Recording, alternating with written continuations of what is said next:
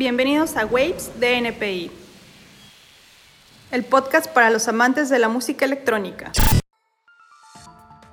Hola, ¿qué tal? Bienvenidos a un episodio más de Waves NPI. Y bueno, como vieron ya en el episodio, en el título de este episodio, me estoy enlazando hasta España con el buen Luis, nuestro amigo Cali, de Game Boys eh, y parte de... Bueno, ahorita nos va a platicar todos sus proyectos porque está metido en muchas cosas dentro de la música. Mejor que nos platique él. Primero que nada, ¿cómo te encuentras? Bienvenido. ¿Qué pasa, chico? ¿Qué tal? Muchas gracias por la invitación. no, al contrario, muchas gracias a ti por, por aceptar. Y bueno, acá en México pues tienes bastantes seguidores, pero si por ahí hay algún perdido que todavía no ubica tu trabajo, cuéntanos un poquito, un poco de tus proyectos, en qué andas chambeando en este momento. Bueno, pues eh, nada, ya repetir un poco eso, que gracias por la invitación. La verdad que me ha cogido un poco por sorpresa, que está muy guay porque adoro mucho México, ¿vale? Y estáis llamando a Badajoz, o sea que fíjate, ciudad de, Hernán Cortés, ¿no? Que al final es como que muchas veces manteniendo conversaciones con gente de allí y tal, muy culturales y tal, pues al final hay, hay, como hay una especie de unión, ¿no? Aunque parezca que no, no sea más conflictiva o menos conflictiva, pero hay una, hay una unión, incluso nos parecemos. ¿Sabes? Porque yo, yo te digo que, no sé, por ejemplo, mi hijo, que es un gran amigo mío, pues estuvo aquí en Badajoz y lo llevamos por las calles. Pues hay calles que son como a lo mejor barrios donde hay más gitanos, raza gitana, y tal, y son barrios que dices tú, hostia, pues, pues esto lo hay aquí de esta manera, no sé qué, era como todo muy parecido, ¿no? Y luego mucho, mucha tasca, mucho bar de, de ciudad, que no, de comer, eh, comida, no, digamos, rápida, pero no tampoco cosas eh, eh, locas, ¿no? Sino más comida de, de barrio y tal, y entonces nos decía que se le parecía mucho y tal, ¿no?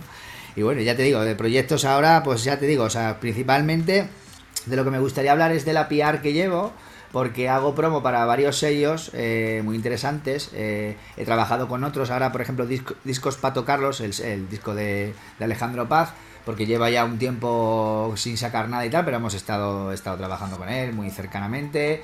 Eh, Playground, Melomana Records, que es mi sello. y el de Well y Charlie, que son. Charlie es el otro componente que tengo con la banda de Game Boy. Y bueno, y, desde aquí, pues eso, eh, dar promoción a muchos artistas, a veces son eh, artistas latinos, eh, algunas veces europeos, y, bueno, hago todo ese tipo de servicios, digamos, un poco de, ayuda a conseguir acciones periodísticas. Que, creo que ahora mismo es fundamental, ¿no? A la hora de editar un, un, disco, sacar un disco al mercado y demás, ¿no? Luego también enseño, doy clases en el SAE Institute de Madrid y Barcelona, que sé que allí en, México tenéis otro. Y luego también doy clases en ProAudio. En las clases, según qué escuela, doy marketing digital, que es un poco pues esto que te comento de la promoción y la comunicación. Y lo que hago es enseñar a los artistas a, pues desde estar en listas de Spotify a, a trabajar el repos en el SoundCloud, a sacarle partido a SoundCloud y tal y mm, un poquito tanto la parte artística como la eh, con Game Boy y con Mother Face eh, lo que vamos ahora es un poco con el remix que vamos a sacar a, Pastor Pastor in Vegas otro artista de aquí de, de, España valenciano que tiene muchísimo rollo con letras en español etcétera etcétera. Y que es más un remix el extra estuvimos viendo en el Sonar hace poco estuvimos allí los Game Boy viendo a Bicep y lo flipamos con ellos, entonces pues le hemos hecho un remix así, haciendo un poco honor a ellos, ¿sabes? En plan como, como así electroso y tal, ¿sabes? Y, mm, y, nada, ya te digo, ahora con Melómana igual vamos a empezar a sacar porque llevamos ya. Terminó el COVID aquí en España eh, y apenas hemos sacado nada. Y ahora ya tenemos esta referencia. Espera, luego otra de Vicky Montefusco, un italiano también que también está muy relacionado con la gente de México. Y nada, y ya te digo, o sea, un poco un poquito de todo, haciendo hay que hacer un poco de todo para vivir de esto, o sea, no nos queda otra. Claro. Oye, y es bien interesante toda esta parte de, la enseñanza.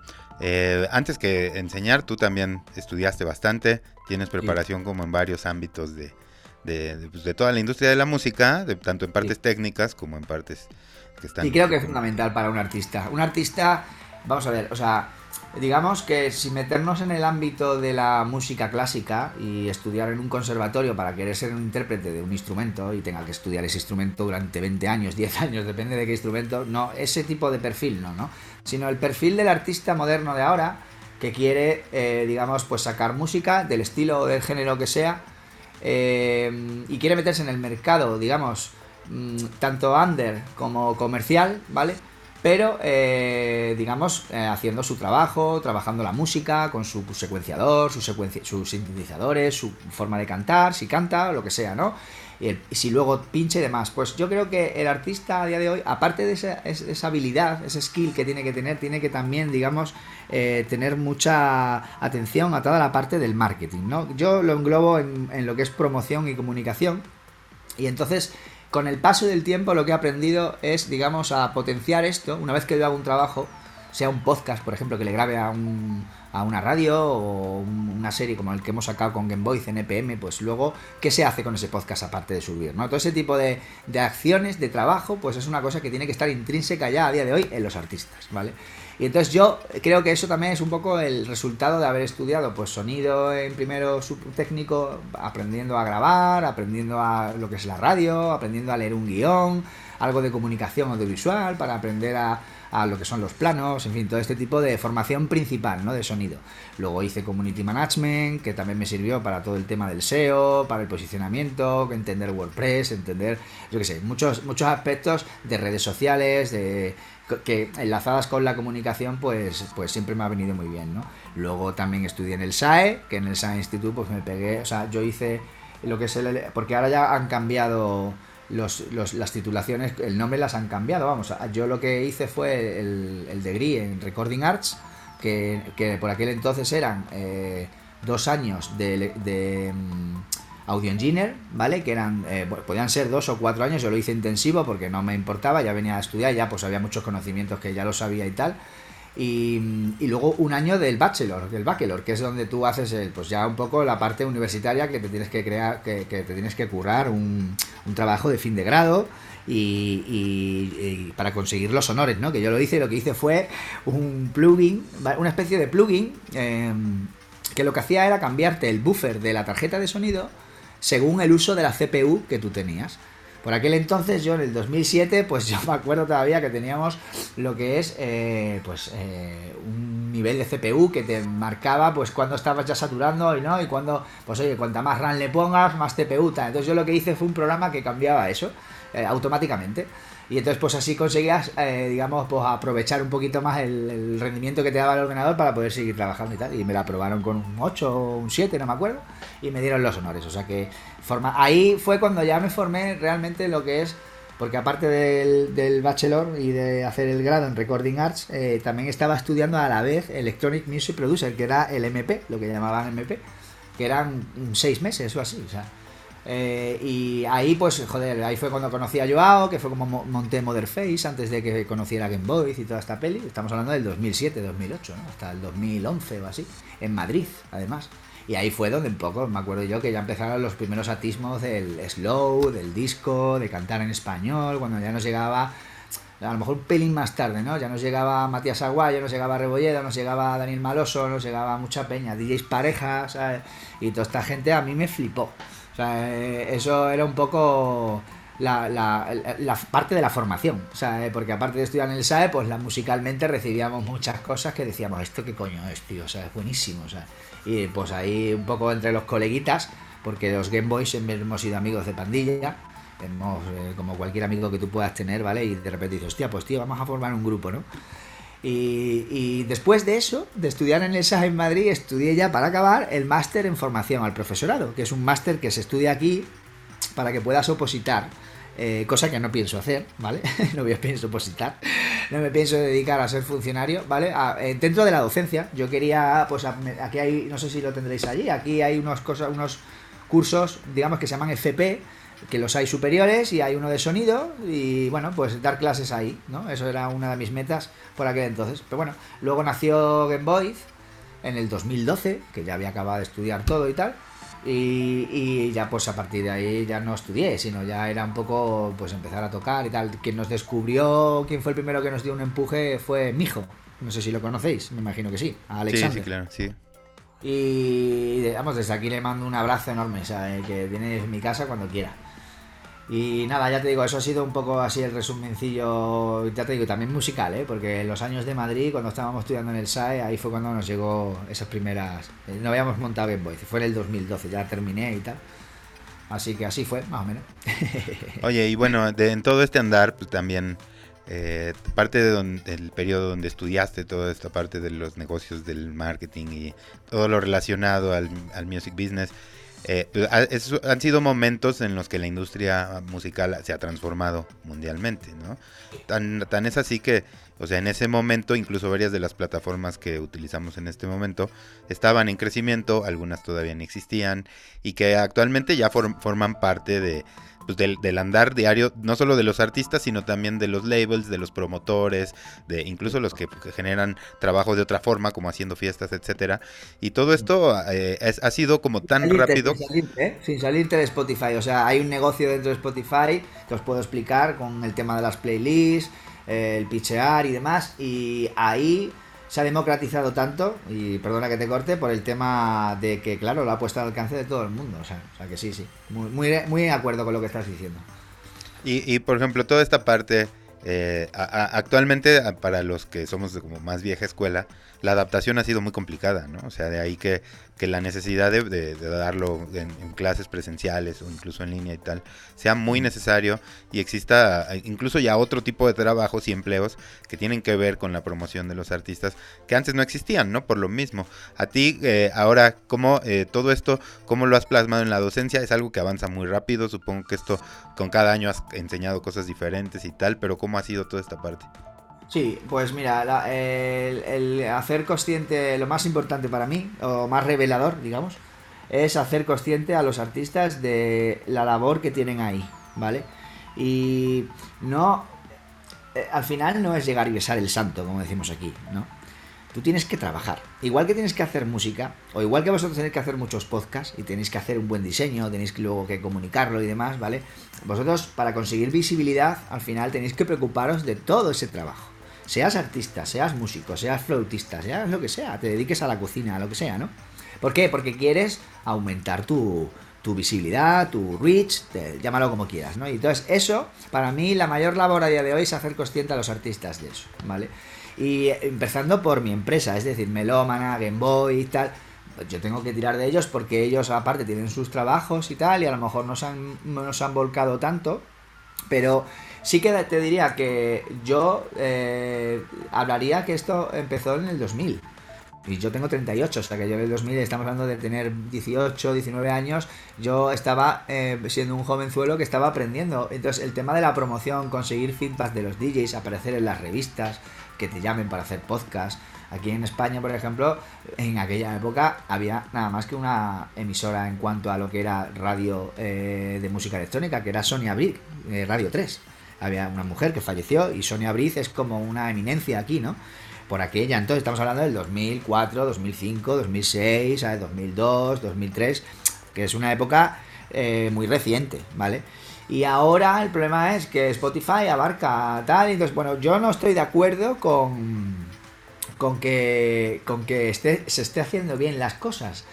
Eh, es decir, o sea, em, Spotify eh, la puedes usar o no la puedes usar, pero si el mercado mayorista consume esa plataforma y luego tienes otras que también se consumen, ¿vale? Por muchísima gente que te pueden hacer, eh, digamos, eh, generarte ingresos con los que puedas vivir, ¿vale? Pues tienes que aprender a explotarlas.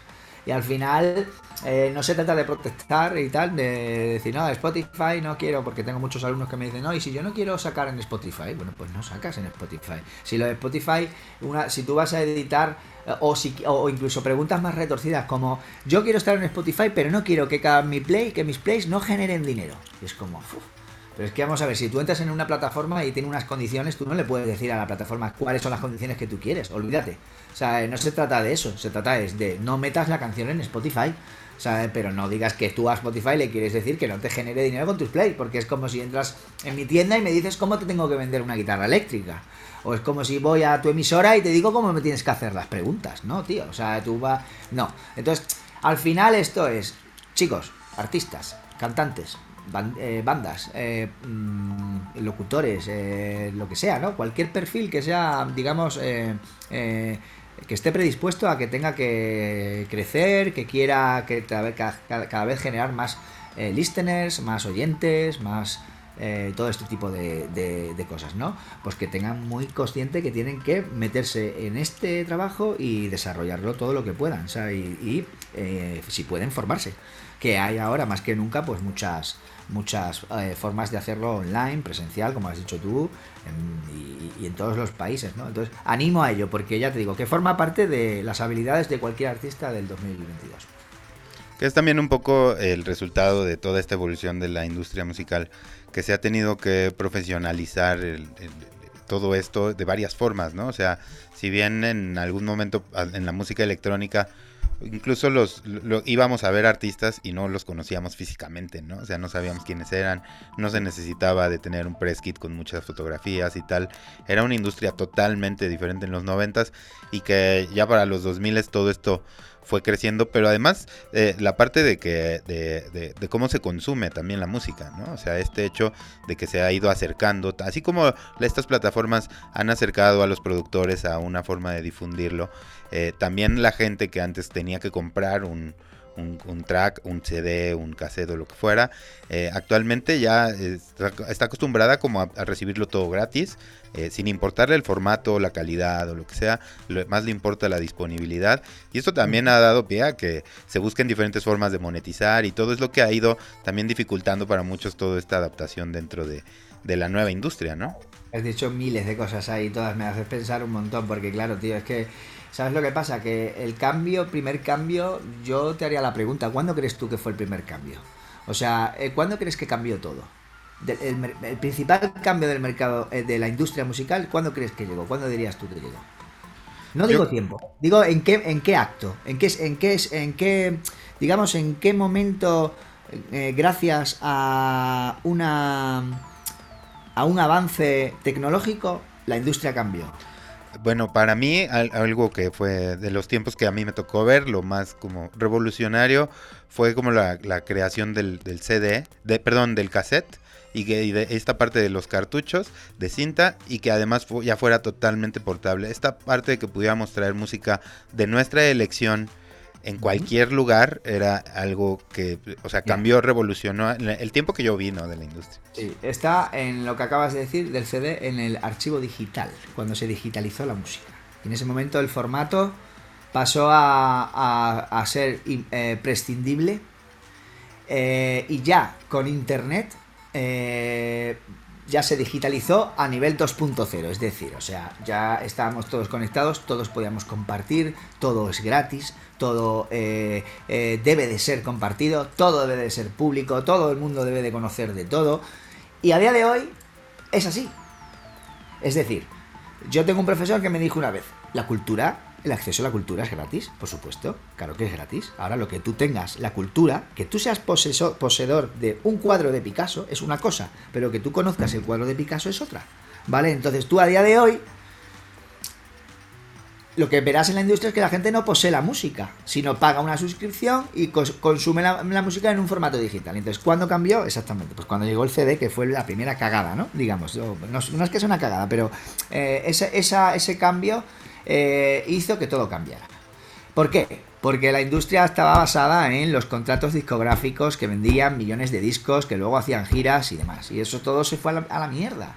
Y entonces, pues hay varios perfiles y ahí esto está todo muy documentado, sin llegar, sin, sin aburrir, ¿no? Simplemente, pues esto todo cambió y a día de hoy la monetización mm, eh, no creo que sea lo que le da de comer al 80% de la gente, ¿vale? La monetización me refiero en cuanto a, monetizar todo tu contenido que tengas en Internet, ¿vale? Eso no te va a dar de comer a menos que seas alguien un poco más relevante, ¿vale? Y no quiero decir tampoco que, eh, que, tienes que ser David Guetta, porque eso sí que comen y comen muy bien, ¿vale? No, pero luego hay mucha gente que no es David Guetta, que está a otros niveles un poquito inferior, que siguen siendo eh, perfiles de, con contratos muy guapos, ¿vale? Pero no son igual de ricos que como podrían haber sido antes vendiendo miles y miles de vinilos, ¿vale? Entonces, ahora, eh, luego, eh, hay gente que sabe aprovechar muy bien tanto la venta independiente como la venta a través de distribución, con la, con la, parte digital que consume, porque es que es entender, digamos, son tantas cosas las que has dicho, es, entender que tu público es el profesional que usa la música para a lo mejor pincharla y es DJ y se iba a comprar la música en vinilo o en MP3 o en WAV, ¿vale? Si es un poco, digamos, así, con cultureta, ¿no? Eh, y entonces va a, usar tu música y la va a comprar eh, básicamente eh, para poder pincharla. Y esas compras necesitan ser bastantes para que el sello recupere la pasta que se ha gastado en sacarte ese disco, ¿vale? Entonces si un máster de un disco de cuatro temas te sale por 150 pavos, siendo 150 euros, que, que, eso, que digamos que es bastante barato, sea, tú imagínate en MP3 y WAV lo que tienes que vender, tío. O sea, yo te digo que es, la pasta no está ahí, ¿vale? Eh, la pasta está ahí, a veces eh, conozco otros sellos con otros perfiles que se consiguen banners en Beatport, que consiguen estar en los charts de Juno, eh, tal. Conozco a perfiles que se preocupan de estar en, los en las playlists de 200.000 me gustas en, un, eh, en una playlist.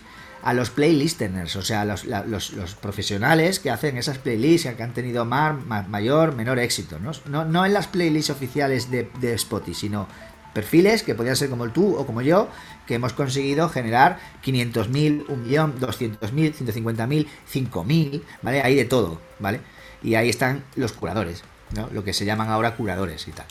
Entonces yo creo que ahí la pasta, quien se lo ocurra, consigue pasta, pero no es para vivir, ¿vale? Donde está la pasta es en tocar. Es en pinchar, es en actuar, es en lo que tú hagas, ¿no?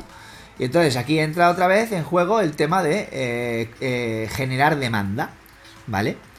Tú, igual que decías antes, quiero vender canciones, quiero que me pongan en Spotify y te tienes que currar todo ese trabajo, pues ahora tú lo que quieres es que te llamen para, para ir a pinchar, ¿vale? Pues lo que tienes que generar es demanda de ti, ¿vale? Y entonces aquí entras en juego en el booking y lo que yo creo que es como el siguiente paso, es decir, o sea, bueno, venga, me estoy preocupando, he conseguido que esta canción o este disco, este álbum, lo pongan aquí, aquí, aquí, me lo pinche este disco, este DJ, este, el otro, el otro, y ahora me voy al booker o al programador o al dueño del club y le enseño todo eso, pues puede ser que te llame. Y puede ser que te quiera contratar. ¿Para qué? Para pinchar, para actuar o para lo que sea.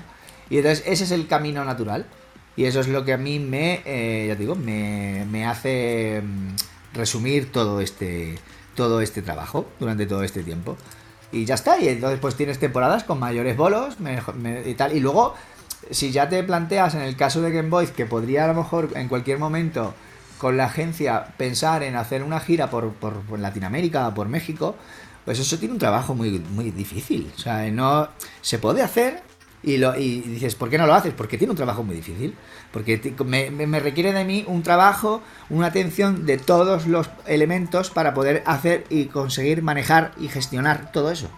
¿Vale? Entonces, eh, la cosa es trabajarlo o sea, si yo tuviera aquí a un artista aquí a mi lado que le dijera, tío, vale, es un montón, tal, tío, cúrrate, tal, y él tuviera el tiempo y las ganas y tal de poder trabajarse eso y pedir a lo mejor el servicio, decir, oye, ayúdame, tal, pues yo lo haría encantado. Pero lo que es luego aplicarlo para mí, para hacer una gira por México, te estoy diciendo, ¿no? Porque ahora hemos cerrado un montón de bolos por aquí por España, pero son cosas naturales. Gente que entra, nos pide preguntar, llevarnos y luego tenemos varias salas o varios sitios a los que solemos ir cada año porque son los promotores que nos suelen llamar porque funcionamos y demás. Y, y esa es un poco la historia, ¿no? Entonces a los artistas eh, hay, que, hay, que, hay que formarlos en esto, yo creo, ¿no? O sea, en todo esto.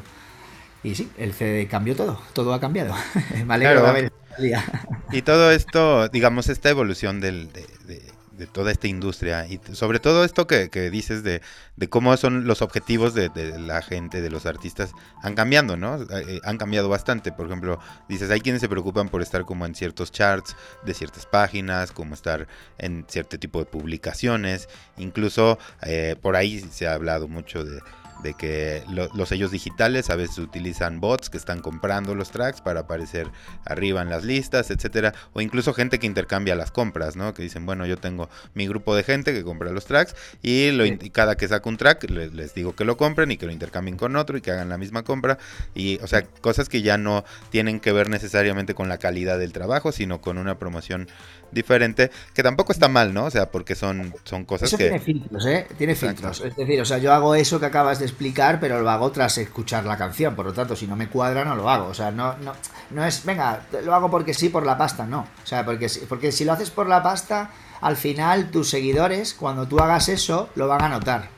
Y no va a servir tampoco, ¿eh? Pero sí, te entiendo perfectamente, sea a lo que te refieres. Y eso hay que tener cuidado, pero se hace. A veces se hace bien, a veces se hace mal.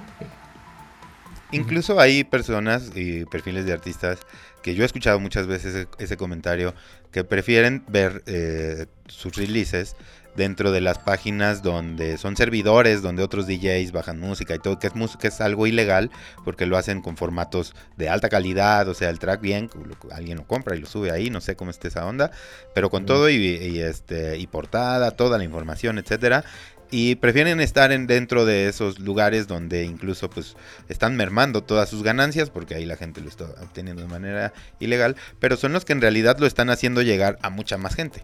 O sea, a veces son servidores donde están, eh, donde hay muchas más visitas, que incluso a lo mejor es gente que no descarga el track, pero que lo escucha y ya llegaste a muchas más personas que a veces en una plataforma como Bitport, ¿no? Mira, te diría, eh, ahora mismo eh, eso va a perder el valor del todo ya. ¿Por qué? Porque la gente ya no va ni a descargar la música. Tú te metes en Bitport Link y entonces ya tú pagas tu suscripción y todos los tracks que estén como, digamos, dentro del catálogo Link pues tú lo puedes pinchar, llegarte a una sala, tener tu nube de las canciones y desde el Bitport sin descargarlas desde el CDJ 3000, pincharlo. Así que la descarga de ese tipo, de Rapid toda esta mierda y tal, va a dejar de tener sentido también. Y entonces, esto es como con las pelis. O sea, al final tú te metes en Netflix y no descargas las películas. O sea, eh, eh, o HBO, o lo que sea, o lo que sea, ¿no? Tienes miles de plataformas, ¿no? Y ese contenido es el que tú consumes bajo suscripción, ¿vale? Que sí que, bueno, ya entrando en la, política de cada compañía, eh, simplemente esa sería la manera en la que la película ha desaparecido la descarga. Pues aquí va a pasar lo mismo. SoundCloud Go, así es. Y vale 99 céntimos, ¿eh? O sea, ha tenido eh, ofertas de decir, perdona, tío, o sea, por 99 céntimos al mes tengo acceso a todo el catálogo. O sea, y entonces, claro, eh, desde la distribuidora, por ejemplo, de Melómana, nos decían que sí, que el catálogo va por un lado a SoundCloud Go, pero que luego nosotros tenemos que subirlo a nuestro SoundCloud normal, ¿no? Y entonces eh, tú subes una referencia de Melómana a la distribuidora, la distribuidora la va a sacar por Bitport, por Juno, por tal, pero también la va a sacar por YouTube, también la va a sacar por Spotify y también la va a sacar por todos estos canales. Y entonces, al final, son Cloud Go, Bitport Link, etcétera, etcétera. Y entonces al final, el que lo va a consumir, ¿vale? Que hablamos del DJ, pues ya no lo va a comprar, no se lo va a descargar. Mira, los, los que no son DJs no descargan música y los melómanos son 20. Es decir, si del 100% te digo que el 1%. Es que me atrevo a decir eso. Porque incluso conozco a Peña que le flipa la música y no la consume en archivos. Consume a través de sus, digamos, eh, eh, suscripciones a Tidal, a Spotify, etcétera, etcétera, etcétera. ¿Vale? Y entonces, eh, me parece fantástico. Consume un montón de música, pero no la tiene. ¿Vale? Entonces, eso de descargar el archivo de una página web pues queda a los de la vieja escuela, que descargábamos a lo mejor de vez en cuando la música así, porque en el, en el boom del digital, cuando comprábamos la música en Dex o en Loops o en las páginas web donde se podía comprar vinilos, ¿vale? Pues eh, claro, hostia, cuando llegó el digital y llegó el Tractor y llegó el Serato, fue como a tomar por culo, ¿no? Pero ahora ya eso se pega a otro salto y ahora va a estar todo en la nube. Entonces creo que la descarga de archivos en plataformas como eso también va a acabar desapareciendo y ahora pues va a estar todo en la nube, tú pagas tu suscripción que va a ser completamente permisible para cualquier persona, ¿vale? A cambio de ese catálogo. Y ese catálogo al sello, al sello que edita cada EP, ¿no? Le reportará lo que le tenga que reportar, ¿vale? La cantidad que seguramente me atreveré a decir siempre que será menos que ayer. ¿Sabes lo que te quiero decir? Y menos que antes, eso por supuesto. Por lo que te decía antes de que de esto no se puede vivir, sino más te puede ayudar pero hay que, si quieres vivir de la música, tienes que tocar, tienes que tocar. Que, que es donde siempre se ha acumulado, ¿no? Como el grueso de las ganancias de, o sea, desde los Rolling Stones que llenaban estadios enteros y que hicieron como este eh, esta parte muy lucrativa de hacer cada vez más masivos los eventos y actualmente no hay otra, ¿no? O sea, los, mismos, se busca que los mismos artistas lleguen a, esos niveles porque eh, ya está totalmente excluida de los ingresos, incluso de las disqueras y de los artistas, toda esta parte del consumo de la música, que también ha transformado bastante la parte de la melomanía, como dices, porque antes eh, la gente que coleccionaba música lo hacía incluso por las portadas, por tener el álbum, por tener ahí físicamente algo. Que algo, algo tangible, ¿no? Pero que actualmente ya desapareció por completo. Que también. es la democratización, ¿eh? eso seguro, estoy seguro de que es la democratización fijo. Claro.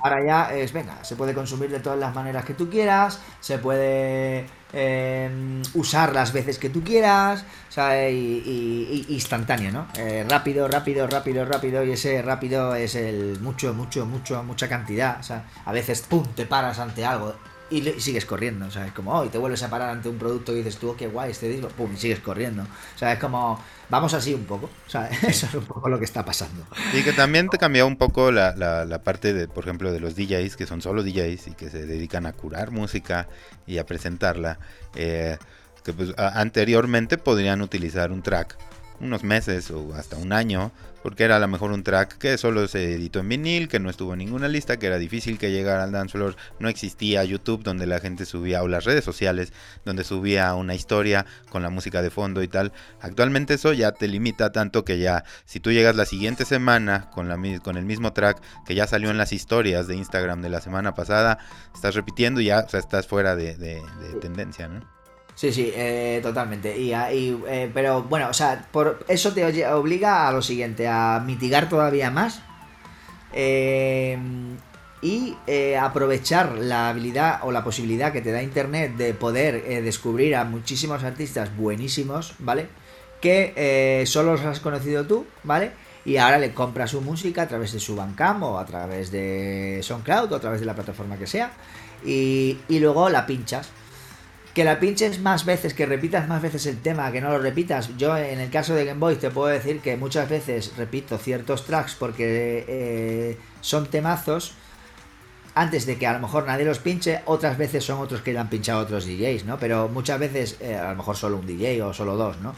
Y, cuando pinchamos ese tema eh, varias veces y lo repetimos en varias sesiones, al final se convierte un poco como nuestro, ¿no? Es decir, o sea, sabemos que, eh, los, el público sabe que cuando vayamos, pues a lo mejor te vamos a soltar un tema que suenaba árabe o te vamos a soltar un tema que es breakbeat o lo que sea, ¿no? Y entonces, pues sí, ahora yo en mi caso al escuchar música todos los días, pues te digo que podría irme ahora a la carpeta de mes de techno, de crowd rock o de house de este enero y, de toda la música que ya me descargué ese mes, hacer un filtro y poner toda la música de ese día y que nadie conozca nada. ¿Vale? O sea que aunque sea antigua, hay tanta música, tío, que es que al final es imposible abarcarlo todo, ¿no? Ojalá, ¿no? Entonces, eh, esa es lo que yo te diría en cuanto a mí como DJ, o sea, tanto Modern Face como Game Boy pues que al final nosotros tenemos acceso a un montón de música y, me siento súper orgulloso de escucharla y, ir metiéndola en el disco duro y cuando me salga un bolo, pues seleccionar y filtrar otra vez de todas esas descargas que has hecho, que son canciones eh, muchas compradas y otras enviadas por los propios artistas o los sellos y, pincharla, claro. Esa es, es, es así como lo hacemos nosotros. Claro, que también, bueno, ahí hay todavía otras posibilidades para los productores y tal. Y bueno, estábamos platicando de toda esta evolución y cómo el DJing ha cambiado, la forma en la que los DJs pinchan la música, que tanto les duran track, la sesión, etcétera. Y bueno, también está toda esta parte que que si bien la industria ha dificultado, la industria, este avance en la industria musical ha dificultado varias cosas, también ha abierto muchas posibilidades y ha obligado a que la misma música evolucione. ¿A qué me refiero con esto? Que por ejemplo actualmente pues los productores también se ven obligados a generar mucho más música, ¿no? O sea, anteriormente un productor podía, no sé, sacar, incluso había las bandas se manejaban de a un, un LP y hacían como una gira de dos años, etcétera, y tardaban bastante en sacar nuevo material. Todo esto ha obligado a que la gente, los mismos artistas, dupliquen su labor de trabajar en el estudio, sacar muchos más releases, tener más música disponible y no, sobre todo algo muy importante, no venderla todo de golpe, ¿no? O sea, esta parte del LP ha ido desapareciendo, pero sí tener como música eh, y estar constantemente sacando, digamos, un uno o dos releases por mes y ya se convirtió como en una labor constante, ¿no? Estar produciendo, estar eh, todo el tiempo sacando música, cosa que antes podía pausarse en algún momento, hacer promoción, etcétera. Ahora todo el tiempo es estar generando música, haciendo promoción, todo el tiempo estar presentándose, o sea, se volvió más dinámico todo, ¿no? A ver, eh, no sé, te diría que sí, que dentro del mercado en general funciona así, pero luego hay casos, por ejemplo, Rosalía, que acaba de sacar un álbum, pues al final sigue lo mismo. O sea, ha estado sacando varios adelantos, no sé qué, y luego saca el álbum entero y tal, y, luego pues se va de gira, ¿no? Lo va a girar y tal. Eh, y luego, productores a nivel un poquito más underground y tal, lo que te diría es que muchos, por ejemplo, eh, eh, no sé, es que te diría varios ejemplos, pero Alexander Marcus o algunos artistas así europeos que, se han hecho famosos porque han sacado un single y han hecho un videoclip, ¿vale? Y eso pues eh, es un temazo, o sea, eh, se convierte en, digamos, en un medio hit que le dura un par de años y tal, y entonces, bueno, pues durante ese transcurso saca otro par de singles y cada uno va acompañado de algo audiovisual, ¿no? Y entonces el formato LP se ha perdido ahora se saca más continuo, pequeñas cositas, EPs, ¿vale? Y aún así te digo que a nivel tecnomelódico, house melódico y más comercialillo, se sacan singles, ¿sabes? Y el single, eh, a lo mejor como máximo lleva un remix, ¿sabes? Y bueno, y ya te digo, y luego pues detrás de esto hay una labor hay una labor de, promoción que, que, se trabaja mucho. O sea que el artista mmm, yo le, configuraría, si pudiera configurarlo, como trabaja en un EP, con su pedazo de formato, su buen lanzamiento, su portada guay, su buena nota de prensa, sus buenos remixers, eh, etcétera, etcétera, ¿no? Eh, ese buen producto, digamos. Luego preocúpate de, de que suene bien, evidentemente, todo va ahí, ¿no? Eh, luego preocúpate de comunicarlo y previamente promocionarlo eh, en, los, en, los, en, los, en, las acciones y en los formatos que verdaderamente te, te, aporten, ¿vale? Porque eso hay que ser inteligente, no se trata de hacerlo de manera masiva, no somos Rosalía. Eh, y em, luego eh, que ese EP, que ese trabajo, te genere un bolo, ¿vale? Vamos a poner uno, ¿no? Por decirlo. Y entonces vuelva, saltes de la, de la promoción y de la comunicación de que vas a sacar ese EP, ¿vale? Con todo tu amor, etcétera, etcétera, con todos tus mejores remises, con artistas que te flipan, etcétera, etcétera. Eh, y em, que, quieres, eh, eh, digamos, hacérselo llegar a la persona que tenga un club, o que tenga un festival, o que haga la programación de un festival, etcétera, etcétera, todo ese tipo de bookers, ¿no? Todo ese tipo de perfil de personas que hagan eso, y que te contrate por ese EP. Y cuando eso ya se pase, cuando ya hayas sacado el EP eh, hayas tocado en 3 o 4, 5, 6, 10, 20 sitios, los que hayas conseguido, ¿vale? Pues vuelves otra vez al principio. Vamos a generar otro EP. Esa es, la, esa es la configuración que yo recomendaría. O sea, eh, eh, luego, si vas a sacar un álbum, que cosa que me parece muy importante, ¿vale? Te da mucha identidad. los artistas más con más culto, con más, digamos, seriedad a la hora de tomarse un trabajo nuevo como es un álbum, eh, tú mira ahora Moderat. Eh, pues eh, porque de Moderat yo promoción he visto, pero tampoco he visto mucho. Pasa que claro, como que no lo necesita. Nada más terminar su álbum, ¿qué es lo que hace? Pues hacerse una gira. ¿sabes? Entonces, ese, al final es trabajar y tal, ¿no? Lo que pasa es que en el caso de Moderat, creo que el marketing se la ha saltado un poquito porque no lo necesita. Nos ha llegado a todo el mundo una noticia de que va a sacar un álbum y luego lo siguiente ya era, ya está aquí el álbum, o debe decir. Yo no he visto videoclips, no he visto nada, como hemos visto en los anteriores y demás, que lo habrá, pero no lo he visto. No me ha llegado la noticia, ¿no? Y por lo tanto, eso, eso se lo ha saltado y va directamente, pues venga, vamos a tocar en el sonar, no sé qué, pa, pa, pa, pa, pa ¿no? Todos los bolos que tenga ya. Y eso es un poco lo que yo recomendaría a día de hoy a los artistas, esa, esa configuración que más o menos he explicado. Oye, y has comentado algo que también es muy cierto y que pareciera que es algo retro, porque en algún momento estuvo perdido, toda esta parte de los videoclips era algo fundamental en los noventas, ¿no? Que, cada, cada release de cualquier género tuviera un videoclip. Se perdió después por toda esta parte.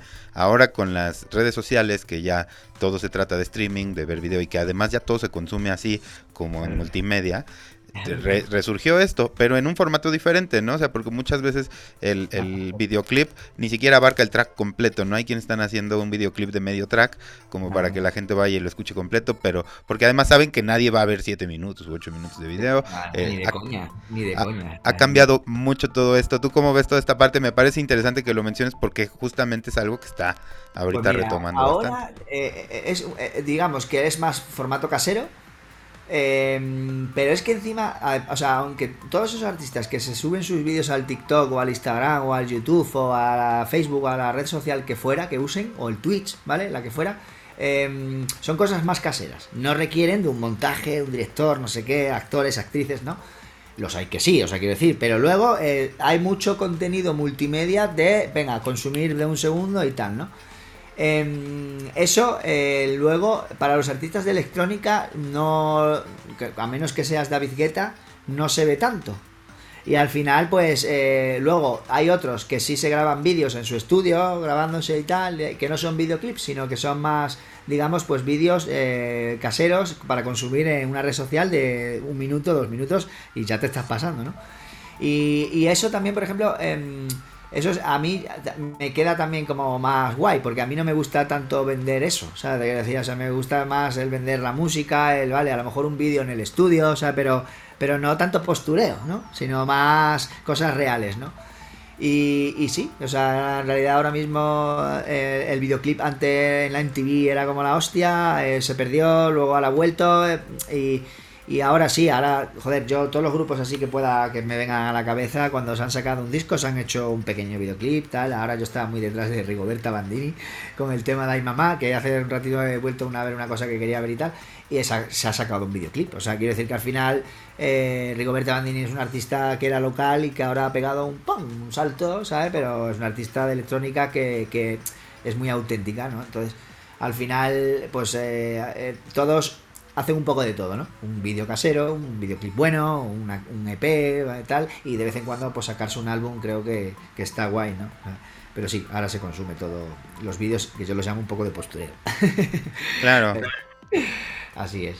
Pero que también hay esta posibilidad de, de, o sea, como de tener la suerte o no sé a qué se deba, pero, o sea, mucha gente que sin tener el trabajo de redes, sin tener el trabajo de marketing, sin tener todo eso, incluso el trabajo de estudio, de repente hacen algo muy sencillo, eh, hacen un video casero, se vuelve viral y todo el trabajo de demás, todo el demás trabajo ya quedó hecho, ¿no? O sea, ya. iba, a enlazar con eso, sí, eh, eso, el tema de los influencers y tal. Yo trabajo en varias plataformas como Submit Hub o Groover, y entonces, ¿qué es lo que pasa? Que eh, para los que son más mm, comerciales, para los que son cosas más banales y tal, no, no electrónica, ¿no? Eh, pues hay un montón de eh, perfiles de influencers que, bueno, que por créditos que van y tal, ellos tú les mandas la canción y ellos te la meten en un vídeo que se graban haciendo cocina o haciendo el gilipollas en la piscina o lo que sea, ¿no? Hay ahí un mercado de influencia eh, que se compra, que se consigue por suerte a veces, porque si es viral es porque es por suerte. Y hay gente que hace esas cosas y gasta la pasta, se mete en estas plataformas para ver si consigue cosas y demás. O sea, y, pero yo no lo veo con... A, ver, lo puedo ver a veces con vídeos que a lo mejor como hace la plataforma esta de Tecno FM o no, sé si es Tecno FM, que pone vídeos en el Instagram de a lo mejor que una coña, ¿no? Un tema de Tecno con un vídeo de un tío cocinando, ¿no? O lo que sea, ¿no? Cosas así, de memes de ese tipo Em, pero ya está. O sea, eh, el meme de este de Rosalía, de las eh, Kardashian, de no sé qué, de no sé cuánto, lleva un tema de David Guetta, o lleva un tema de Rihanna, o lleva un tema tal. No, no, no, no tiene nada que ver con nuestro mercado, ¿no? Y sí, de eso hay millones, y eso es el mercado mayoritario. O sea, que no se nos olvide nunca, ¿no? Ahí no eso no, eso es otra cosa. Ahí nosotros no tenemos nada que ver, ¿no? Yo creo que eso para los que hagan trap, por ejemplo, o, ¿sabes? o música urbana y que quieran enseñar, eh, pues eso, eh, playas, mujeres, bebida, coches, tal. En fin, toda esa peli que me encanta. Yo, si fuera un profesor, si trabajara con ese mercado musical, me encantaría hacer muchas cosas como mastering, mezcla, eh, grabaciones y tal, en fin, ¿no? remixes y tal.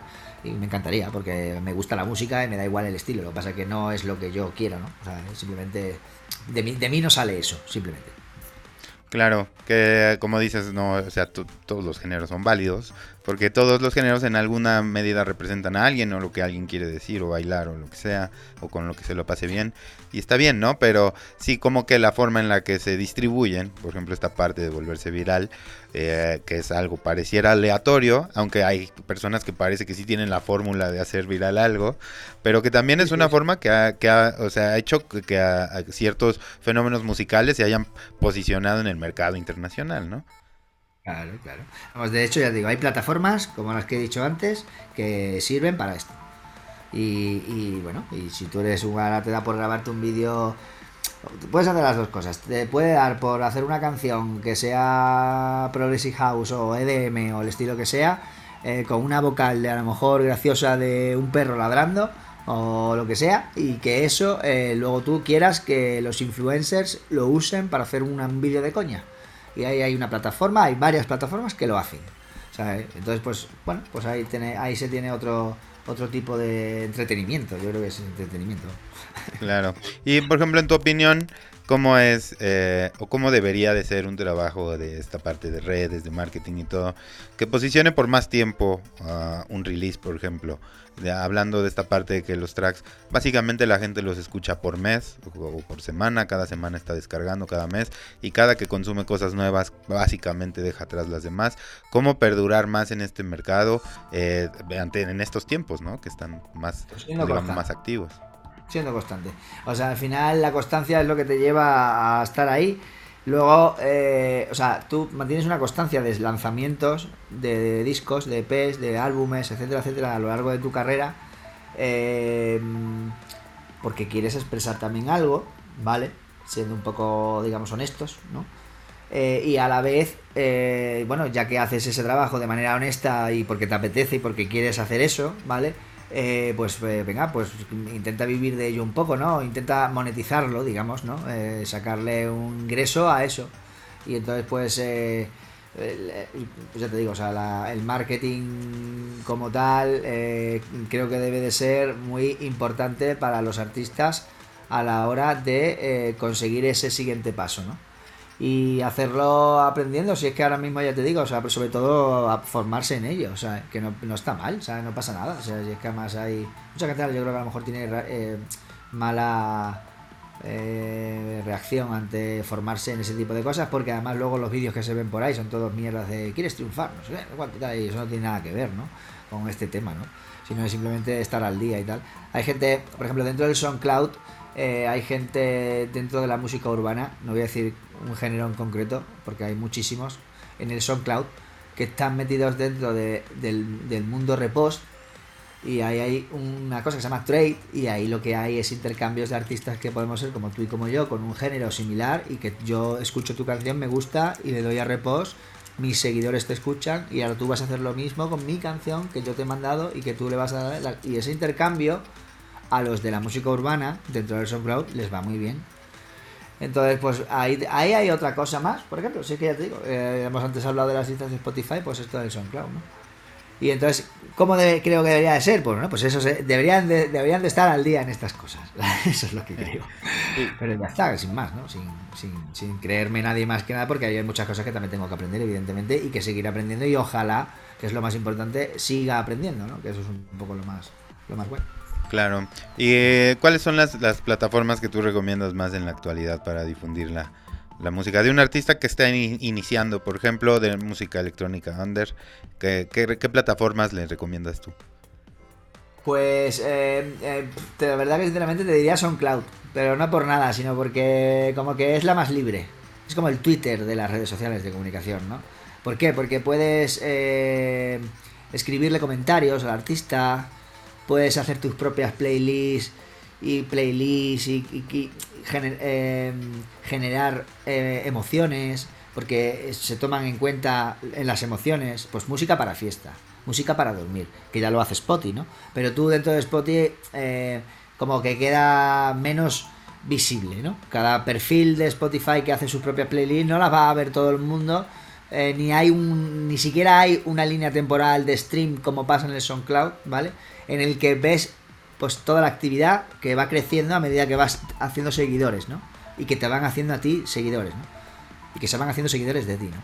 Entonces, em, eh, yo recomendaría SoundCloud, sinceramente, porque además ahora se puede monetizar, tienen una, una política de fan royalties que la están vendiendo y tal y que se trata de escuchar la canción entera de verdad, ¿no? Tiene como apología, hace apología del consumo total de la obra, ¿no? Y si la oyes a cachitos, vale, te monetizo, pero no tanto, ¿vale? No te contribuyo tanto económicamente, solo un poquito menos. Y lo mide así, como high contributors y low contributors. Y bueno, eh, es curioso. O sea, eh, eh, creo que esa plataforma... Y es gratis. Luego ya, a medida que vas creciendo, pues te interesa pagar una, digamos, una cuota de pro que son, eh, no sé si son 70, 80 euros al año o 7 eh, euros al mes, que al final eso, al principio pues no lo vas a recuperar, pero al final se acaba recuperando, ¿sabes? Y entonces, pues yo qué sé, eh, a partir de ahí ya, pues entrar en el mundo repos, como te he dicho antes, y mitigar y tal, es completamente libre, ¿sabes? Y, y eso, pues a mí me, me parece muy curioso. Parece como para muy para los artistas, pero también puede hacerlo los que no son artistas. Lo que pasa es que los que no son artistas tendrían que informarse de cómo se hace, porque los play, porque es complicado. Es decir, o sea, tiene una forma de generar contenido eh, a través de tus playlists, ¿vale? Y eh, metiendo canciones que no son tuyas. O sea, entonces, todo ese, digamos, eh, mundo de SoundCloud es, fascinante y, lo recomendaría por ello, ¿vale? Y bueno, pero no por nada, ¿eh? No porque... De, pero sí, yo, yo coincido contigo, que sería como que la, la, plataforma de los productores y también de los melómanos, ¿no? O sea, de los que en algún momento tenían su disco y le guardaban la portada y todo eso, como que esa gente también puede navegar muy bien en, SoundCloud. Es muy democrática y, y, como dices, es más orgánica de toda esta parte de, de, las búsquedas y así, porque no depende tanto de un algoritmo como en, en, en Spotify, eh, sino que acá tiene que ver más con cómo lo hacen los usuarios, que es lo que ellos repostean, como ocurre, como dices, en, en Twitter, que es eh, a través de cómo se mueve en masa, ¿no? Todo esto, y ahí de ahí vienen incluso las recomendaciones y tal. Y además de que, bueno, en Spotify, para los, que no lo sepan, eh, los productores directamente es muy complicado que lleguen a subir su contenido, necesitan de una distribuidora o de un label para hacerlo. Entonces ellos son los que, exacto, y ellos son los que tienen toda la información de cómo se mueve todos los tracks. Lo hicimos con las grecas, tenemos varios EPs desde como las grecas, eh, como tenemos la cuenta pro en el SoundCloud, lo hemos usado en cinco ocasiones para sacar cinco EPs, ¿vale? De artistas por ahí y tal, nada conocidos, con los muy, muy nobles y tal, pero con buen material. Y, entonces pues te lo suben a TikTok, te lo suben a Spotify, te lo suben a, todas las plataformas de consumo de streaming, pero no a las, a las tiendas. Beatport Juno y eso nada. White People Play, nada. O sea, eh, entonces eh, es curioso. Y cuando haces eso, se te abren nuevas opciones en el SoundCloud. Como por ejemplo el perfiles destacados, ¿no? Que eso, si entráis en el SoundCloud de las grecas, de cómo las grecas, eh, veréis que tenemos el Future Profiles y eso sirve para poner ahí perfiles destacados y tal. Eso son como opciones extras, ¿no? Y ahí, pues imagínate el intercambio, ¿no? Si yo no fuera como las grecas, si fuera Luis o como Face, pues yo puedo poner tu perfil ahí porque me apetece, porque somos amigos y así te doy un poco de promoción yo. Eh, y luego tú, que haces lo mismo, pues me pones a mí o pones a otro amigo que es amigo nuestro y tal. Y entonces, no sé, es una cosa que son opciones que sí te deja SoundCloud que están muy chulas, ¿no? Y luego, pues el tema de, de la libertad. Luego tienen. Son más. O sea, quiero decir, tú puedes taguear de tal manera que ellos eh, se enteren de, de, los, de ciertos géneros, de ciertos eh, sentimientos, como ellos llaman, eh, de ciertas situaciones. Porque las listas, las listas oficiales que te ofrece SoundCloud se dividen, nada más que tienes que entrar en el stream, ¿vale? Por sentimientos, estilos, Em, momentos, décadas, eh, para usos, por ejemplo, deporte, para ejemplo, para eh, workout, que es para el trabajo, eh, party, que es para fiesta, beach, que es para estar en la playa. Entonces, ese tipo de cosas, tú cuando tagueas tus canciones, los curadores de, de, de SoundCloud oficial, ¿vale? Están ahí al radar. Y entonces, yo lo sé porque veo a muchos sellos, o veo muchos medios, o veo mis propias canciones que yo he sacado, que las meten en esas listas de party o, y dentro del género house, ¿no? O chill, ¿no? Y relax, ¿no? Y entonces te saca una canción de SOS, por ejemplo, ¿no? Y, en fin, es como más, guay, ¿no? Puedes eh, interactuar mucho más que con cualquier otra plataforma y eso me, encanta. Claro. La siguiente que recomendaría, Bandcamp. Hasta que la hasta que la banen o lo que pase. Porque ahora ya como ha sido comprada por la esta de videojuegos, tío, pues no sabemos a ver, a ver qué va a pasar con toda esta gente. Que siempre, bueno, toda esta parte de esta evolución y todo esto, y algo que no comentamos, que toda la formación de estas redes sociales, plataformas y demás, también han traído cambios en las legislaciones de los países en cuanto a materia de derechos de autor, ¿no? O sea, porque ha sido un tema muy complicado, eh, la aparición del YouTube fue eh, algo que rompió con todo eso. Eh, por ejemplo, el hecho de que también la gente pudiera ir a un evento en vivo y tomar un video y luego subirlo a redes sociales con la música de fondo del artista, etcétera. Todo esto ha traído severas complicaciones en todos los países con respecto al tema de derechos de autor y que bueno, también ha ido evolucionando, ¿no? Y conforme eh, sigan apareciendo nuevas plataformas con las características de Bandcamp, va a seguir ocurriendo, ¿no? O sea, la legislación se va a tener que seguir adaptando porque además es la forma en la que se consume naturalmente ya la música, ¿no? A ver, el Bandcamp, por ejemplo, yo por lo que he visto es que por los vídeos que he visto de Music Radar Clan, que es un youtuber que yo sigo bastante y tal, eh, Iván, o sea, lo que dice es que el problema de Bandcamp es que no que no que los derechos de autor eh, se están infringiendo porque hay mucha gente que está haciendo edits y que está haciendo cosas y tal. Pero yo sé por otro lado que a sellos les han baneado la cuenta por hacer eso. Entonces, que todavía haya cuentas que lo estén haciendo y que se esté infringiendo esa ley que tú dices, pues, eh, pues a lo mejor llega un momento en que se corta el rollo, porque además es estadounidense, o sea, que es que es donde más se preocupan por ese tipo de cosas, ¿no? Entonces, que es donde más en serio se toman ese tipo de cosas, ¿no? Entonces, eh, yo creo que o tiene pinta de que sí, de que puede ser que se la carguen por eso. Y si la ha comprado una eso de videojuegos, vete a saber en, en qué acaba eso. O sea, a lo mejor acaba en una empresa de música para que la saquen en sus videojuegos. O sea, eh, como una como una agregadora, como, como las empresas que lo que hacen son empresas que te cogen el contenido, tienen un catálogo y entonces van a las empresas de desarrollo de videojuegos, de películas, de series y entonces intentan colocar canciones según lo que necesiten. O sea, y, y, meterlas en, para meterlas en esa peli, en esa serie, en ese videojuego, etcétera, etcétera. Pues puede ser que acabe así, no lo sé. Porque dime tú que tiene que ver una empresa de videojuegos con una empresa de... Bueno, sí tiene que ver, o pero, pero me refiero, ¿no? Más, más esta empresa, ¿no? Claro. Mm. No, hombre, pues todos estos cambios ya veremos en un futuro cómo, cómo impacta todo esto. Y bueno, siempre es, siempre es así, ¿no? Cuando hay alguna plataforma de estas tan revolucionaria, eh, se ven eh, algunos efectos en la industria, ¿no? Entonces esperemos que sea para algo positivo, ¿no? Eh, sí, vamos, vamos siempre para adelante, nunca vamos para atrás. O sea que supuestamente, a ver, o sea, y luego ya te digo, para vivir de ello, pues que todo el, artista que tenga ilusión, que, se lo trabaje todo y ya está. Eso es la, el principal mensaje, ¿no? Aunque esté la cosa complicada o haya mucha competencia, que esa es la historia. Claro, porque eso también, todo esto, todos estos cambios han dado pie a mucha más competencia. Ya es más accesible para alguien hacer música desde su casa, eh, difundirla, publicarla, etcétera. Entonces, ahora la competencia también es parte del juego, ¿no? Así es. Esto es lo que nos toca. simplemente trabajar constancia. Ahí está la constancia.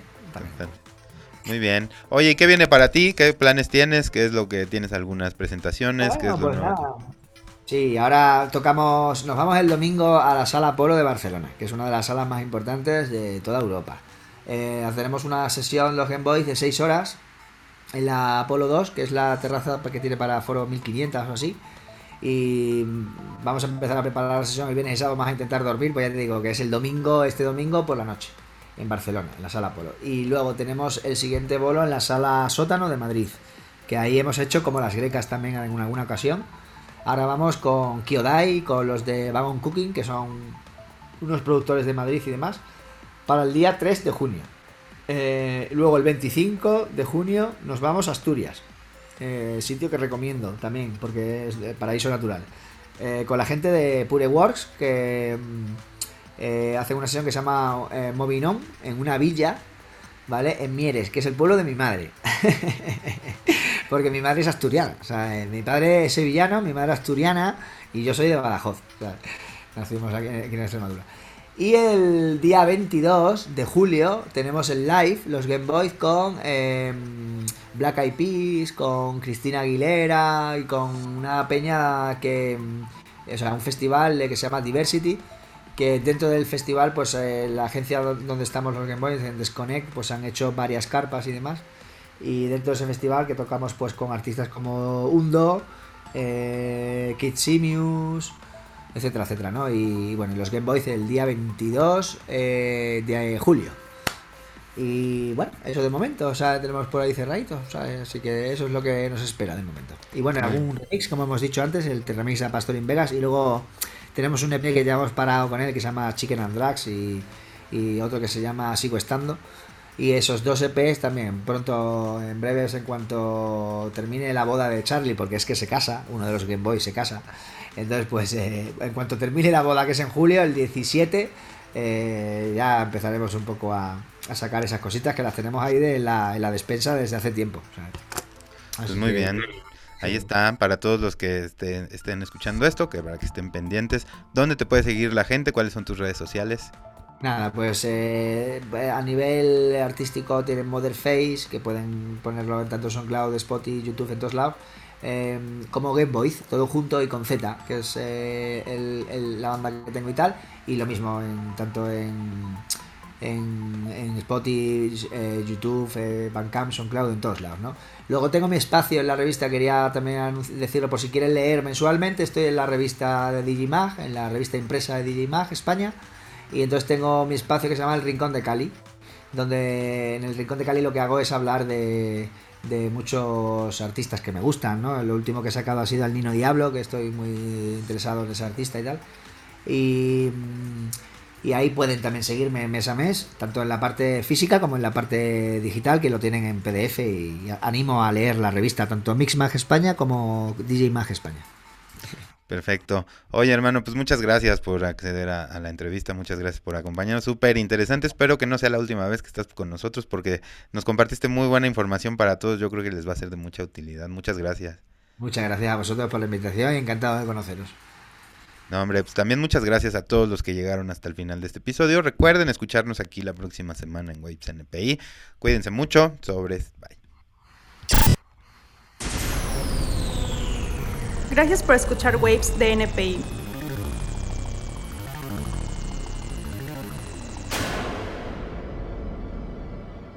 El podcast para los amantes de la música electrónica.